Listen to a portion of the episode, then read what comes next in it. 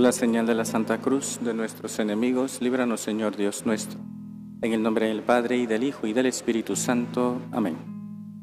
Señor mío y Dios mío, creo firmemente que estás aquí, que me ves, que me oyes. Te adoro con profunda reverencia. Te pido perdón de mis pecados y gracia para hacer con fruto este rato de oración. Madre mía Inmaculada, San José, mi Padre y Señor, Ángel de mi guarda, interceded por mí. Con vuestra licencia, soberano Señor sacramentado, y todos los pueblos verán la salvación del Señor. Así terminaba el Evangelio de la misa de hoy, domingo segundo del tiempo de Adviento. Un texto, ver la salvación de Dios, que propiamente es de Isaías. Lo cita, lo cita el evangelista con el afán de describirnos la misión, la tarea de Juan el Bautista, aquel enviado de Dios, hijo de Zacarías y de Isabel, primo de Jesús. Y en ese texto de Isaías, el Señor revela que va a haber una voz que clamará en el desierto y que invitará a la conversión, allanar lo que se encuentre irregular, enderezar lo que se encuentre torcido, la conversión. Y esa voz es el Bautista, que anuncia la llegada del Mesías. Y una de las características de la vida de Juan es la radicalidad con la que vivió su llamada. Estaba llamado a ser el que presente al Mesías. Estaba llamado a ser a aquel que tenía que dar a conocer al Salvador. Y conocemos lo que el texto del Evangelio nos dice sobre Juan el Bautista, que se vestía con piel silvestre, eh, con piel de camello, perdón, Así también, pues, con lo que encontraba se ceñía la cintura, comía saltamontes y miel silvestre. Ya hemos mencionado de que si alguien que estuviera a favor o en contra, mejor dicho, de comer carne, pues encontraría en Juan el Bautista un excelente patrono. Pero quedémonos con el sacrificio que hace Juan el Bautista. ¿Qué es lo que hace Juan? Sabe que tiene un mensaje valioso, un mensaje que es más grande que él, él mismo lo dice. Detrás de mí viene uno que es más grande que yo, al que no soy digno ni siquiera de desatarle la correa de sus sandalias. Es uno más grande. Él reconoce que el mensaje, la tarea, la misión es más grande que él. Y por eso, cuanto más grande es la misión, cuanto más grande es la tarea, exige de nosotros, y es de Juan también, exige renuncia. ¿Por qué? Porque al desempeñar una tarea, un encargo grande como el de Juan, las cosas le estorbaban. Y él decía, mira, no, podría haber hecho otra cosa pero al final decide vivir así, al margen de las cosas, desprendido, porque solo el que es capaz de renunciar es capaz de cumplir la misión que el Señor le ha encomendado. Porque en el fondo, toda, toda vocación, toda vocación cristiana exige renuncia. Pero eso en cualquier tipo de tarea, misión, siempre exige una renuncia. Es que es fundamental. Porque si no, uno podría llegar a pensar que pues ser del equipo del Señor, formar parte de aquellos que anuncian el mensaje, pues si uno lo ve objetivamente, pues uno siempre gana, nunca pierde. Pero siempre hay que perder algo, hay que dejar algo, hay que renunciar. Juan el Bautista lo mostró. Asimismo, eh, ahora que estamos cerca de la Navidad, pues nos acordamos de María y de José. Como ellos asumen la misión de ser los padres del Mesías, del Salvador, y cuando el Señor les dice, oye, que hay que salir de Nazaret e irse a Belén, renuncian a lo que tienen allí y se van a Belén. Y luego de un tiempo, cuando Herodes quiere matar al niño, oye, que hay que irse a Egipto. Y otra vez, a dejar todo e irse a un lugar pues desconocido. Fíjense que al menos Belén pues era la misma tierra más o menos y quizás se hubiera encontrado con un pariente, pero a Egipto.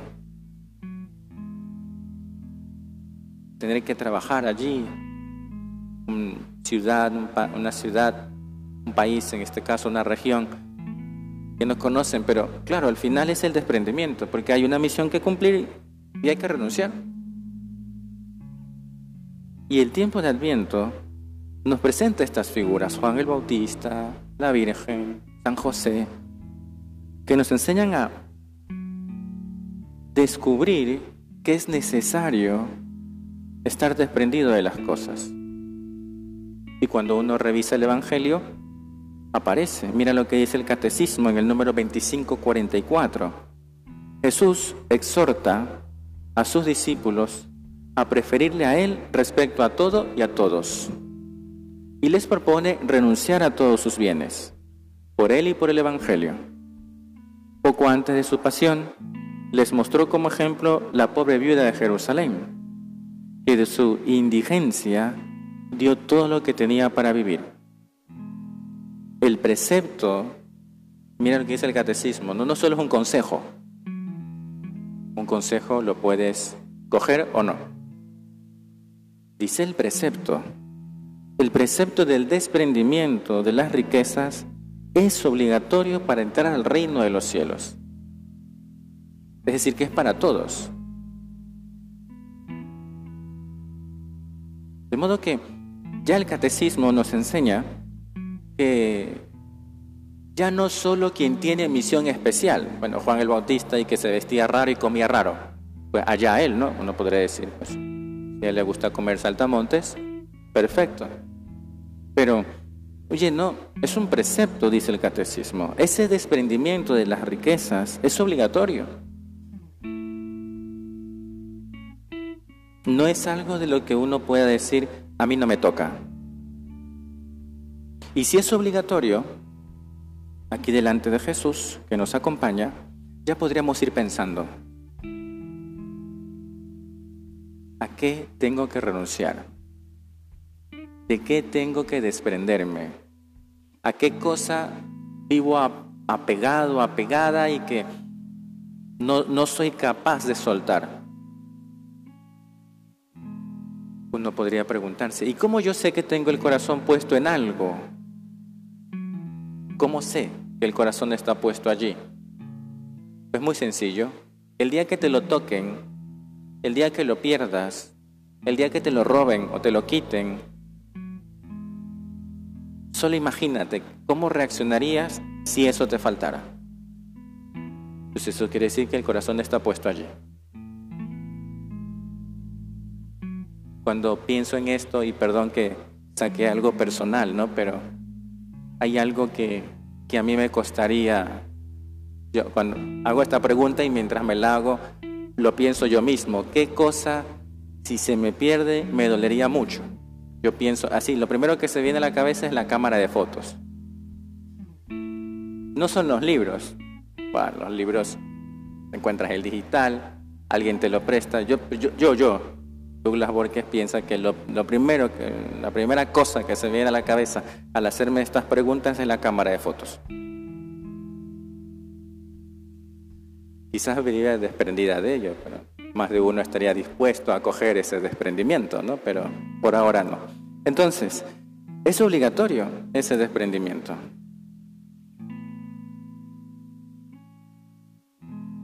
Dice Santo Tomás de Aquino, con una imagen bastante gráfica, la cama es estrecha y uno de los dos se cae. Manta pequeña no cubre a dos. Texto de Isaías. Donde al corazón del hombre se lo compara con una cama estrecha y una manta pequeña. Ya es estrecho el corazón humano para Dios solo. Si además das en él entrada a otras cosas, arrojas a Dios. Si ya el corazón es pequeño, para Dios, Dios que es inconmensurable, no tiene medida. Si ya es pequeño para Dios, mete algo y Dios sale. O sea, Dios sale expulsado. Es una necesidad lo que entonces nos plantea el catecismo. Una necesidad. ¿Y cómo yo sé que al final, cómo puedo yo aprender a desprenderme de las cosas? Pues ir reconociendo que las cosas tienen poco valor y que al final se deterioran. Volvemos al ejemplo de la cámara un cuerpo de, foto, de cámara de foto dice que al menos ese dura 100.000 disparos. No, tranquilo, no llevo control de los disparos que he hecho con la cámara como para andar obsesionado, pero sé que en algún momento se va caput, se va a dañar, se va a estropear. El saber que algún día se va a perder, que algún día no va a estar, es bueno saberlo, es bueno reconocerlo que las cosas tienen poco valor, que las cosas pasan con el tiempo.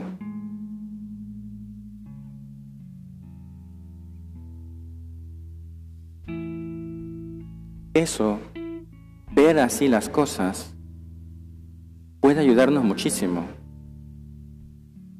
Dice San Juan de la Cruz, aunque todo lo tenga, nada le llena.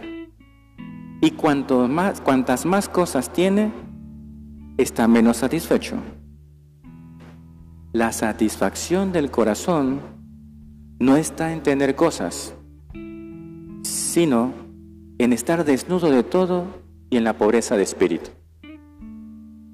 Porque el corazón es así. Dale gustito y vas a ver que te pide más. Es como una droga, ¿no? Y así pueden ser las cosas, incluso las personas. Si sabemos que las cosas pasan y que el tesoro, diría Schmigol, el tesoro, uno puede pensar que es el no va más del poder. Así pensaba Gollum de su anillo. Una vez que te das cuenta que las cosas no valen, es capaz de vivir desprendido. ¿Qué cosas más importantes que eso? Y para eso hay que tener un corazón sencillo. Un corazón que reconoce que hay un tesoro más grande. Por eso en, El Señor de los Anillos, ¿por qué Frodo el Hobbit lleva el anillo? Porque tenía un corazón sencillo. Los otros no podían llevarlo, porque enseguida, en cuanto lo veían, el anillo eh, les causaba apego.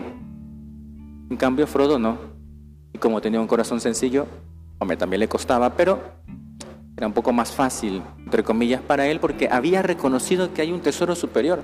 Y el cristiano reconoce también que hay un tesoro más arriba, que su tesoro está en el cielo.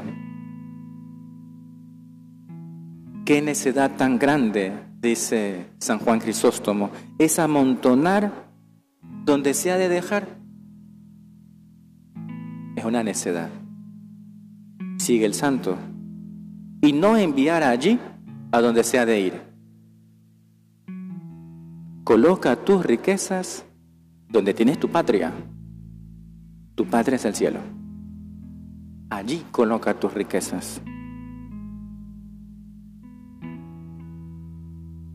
Mirar hacia arriba, elevar la mirada, el saber que hay un tesoro más grande. Y aquí estamos en este rato de oración, lo reconocemos delante de Jesús. Tú eres nuestro tesoro. Donde está tu tesoro y está tu corazón. Así queremos, Señor, tener nuestro corazón en ti. porque eres el más grande tesoro. Cuando uno descubre eso, ya lo otro es ya más fácil pues de, de desprenderse, porque has descubierto un bien superior que no se compara, que es el único capaz de satisfacer todas tus expectativas, todos los anhelos de tu corazón.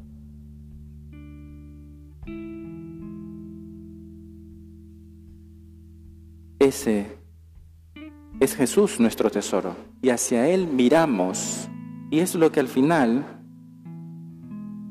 es lo que al final queremos. Descubriéndolo, ponemos allí nuestra esperanza.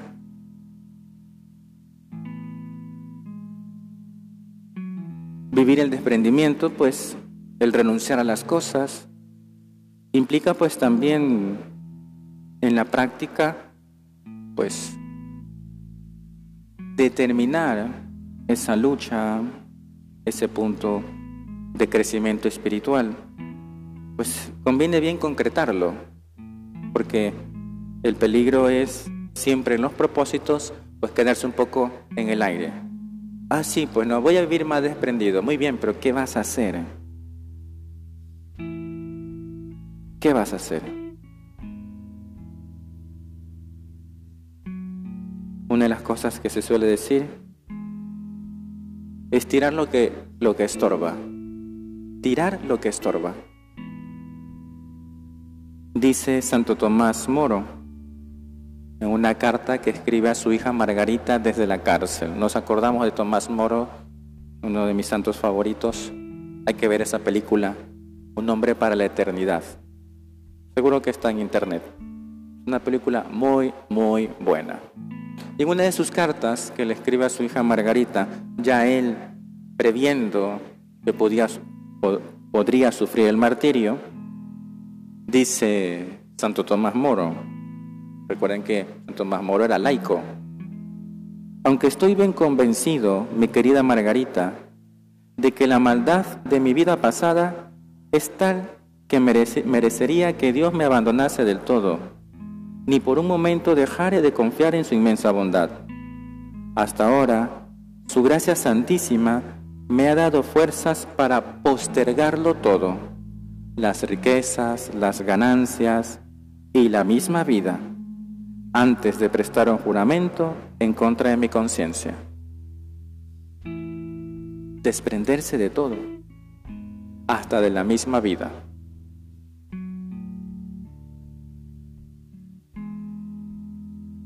Y eso le podemos tú y yo pedir al Señor, que nos ayude a vivir pues desprendidos, a no poner el corazón en las cosas. En palabras de San José María, el verdadero desprendimiento lleva a ser muy generosos con Dios y con nuestros hermanos, a moverse, a buscar recursos, a gastarse para ayudar a quienes pasan necesidad.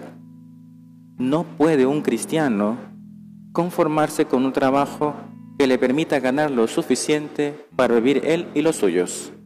Su grandeza de corazón le impulsará a arrimar el hombro para sostener a los demás.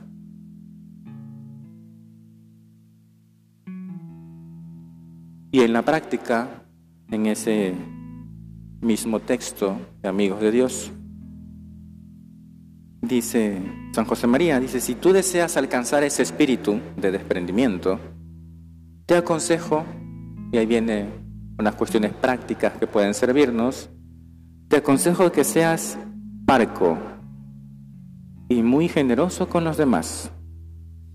Evita los gastos superfluos por lujo, por veleidad, por vanidad, por comodidad. No te crees necesidades. Sí, ese es, es un peligro que a veces nos creamos necesidades. Es que necesito este último teléfono, salvo que sea para rifarlo, como ya lo hicimos aquí. Ahí solo puedo decir que es necesario, ¿no? Pero es decir, oye, ¿realmente necesitas eso? A lo mejor falta desprendimiento. Es que todo el mundo lo tiene. Casi no decimos eso, sobre todo porque ya estamos aquí, gente grande, ¿no? Pero pero casi que vemos que la gente empieza a tenerlo, no lo expresamos, pero en el fondo, como la gente empieza a tenerlo, yo también. Es el tipo de comentario de los niños. Todos en mi curso tienen teléfono, menos yo. Y una mamá que escuchó eso de su hijo le dijo, allá pues anda, que te den de comer ellos. Sí, pues. Vivir el desprendimiento. Y eso le vamos a pedir al Señor. Señor, ayúdanos pues a, a no poner el corazón en las cosas. Así que este tiempo de Adviento puede ser una oportunidad para hacer un poquito de examen de conciencia y revisar dónde está puesto el corazón. Y quizás ver que habría que desprenderse de cosas. Una cosa práctica, han salido algunas, ¿no? Pero que también puede ayudarnos. A ver, abre el armario. ¿Qué cosas tienes allí que llevas más de uno o dos años sin usar?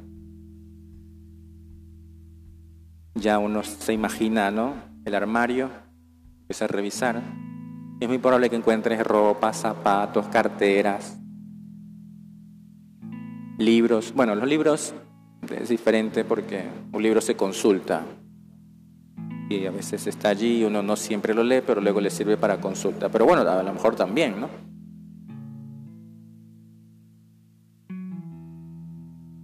Revisa entonces qué cosas pasado tanto tiempo que ya ni has usado.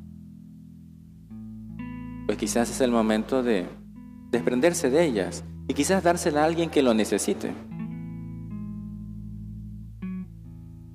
Pidámosle al Señor espíritu de desprendimiento y que este tiempo de adviento pues nos sirva también para aprender a no poner el corazón en las cosas, a descubrir que nuestro principal tesoro está en el Señor.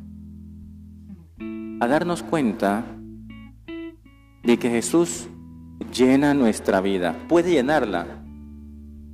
Todo está en que nos decidamos darle un espacio al Señor, como lo hizo la Virgen. He aquí la esclava del Señor, decía nuestra Madre del Cielo. Pues sí, sometida a Dios, Solo en Él puso su esperanza, solo en Él puso su confianza. Todos sus planes estaban en las manos del Señor. Pidámosle a ella también espíritu de desprendimiento, mayor que el de la Virgen nadie, porque se desprendió de su propio Hijo y nos lo entregó para nuestra salvación. Que la Virgen nos ayude pues a vivir con alegría el desprendimiento a no poner en el corazón en las cosas, sino solo en el Señor. Te doy gracias, Dios mío, por los buenos propósitos, afectos e inspiraciones que me has comunicado en esta meditación. Te pido ayuda para ponerlos por obra. Madre mía Inmaculada, San José, mi Padre y Señor, Ángel de mi guarda, interceded por mí.